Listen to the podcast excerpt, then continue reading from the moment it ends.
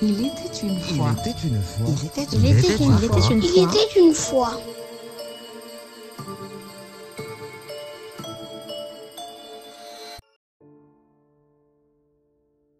On dit que les étoiles dans le ciel sont des soleils lointains.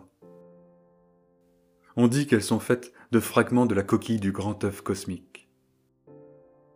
On dit aussi que l'étoile polaire est le nombril du ciel et que le monde tourne autour. On dit que les étoiles sont des yeux, les yeux des personnes qui sont mortes et qu'elles nous regardent de là-haut. On dit que les étoiles sont les clous dorés qui tiennent le ciel bien tendu.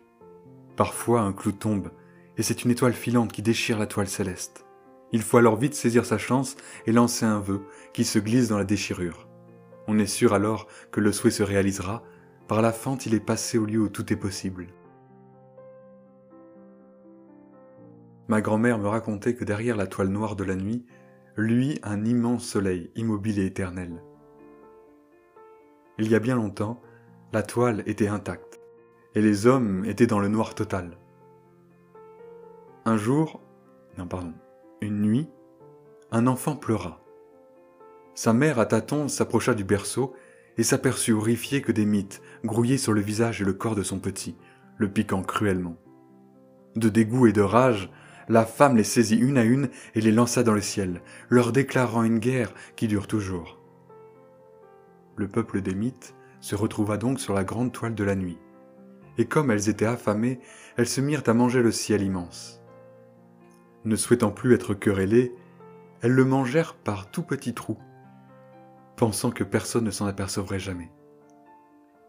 Mais la lumière du grand soleil derrière perça le premier trou, et ce fut la première étoile. Une autre suivit, une autre encore, et encore une autre. Et la nuit ne fut plus aussi noire sur la terre, et les hommes commencèrent à abandonner leur peur. Les mythes sont toujours à l'œuvre, car elles essaient de se faire pardonner des humains, alors elles tentent de leur faire comprendre que derrière la nuit, il y a ce soleil éternel et immuable. Alors, elles dessinent des figures avec leurs trous. Mais l'alphabet des insectes est bien étrange pour nous, pauvres hommes. Nous essayons de déchiffrer ce langage en vain, des astronomes et des astrologues y consacrent leur vie et se disputent sans cesse. Des aventuriers modernes se sont lancés à leur conquête dans des fusées, et les marins et les nomades du désert, eux, se laissent guider par les lumières qu'elles ont créées.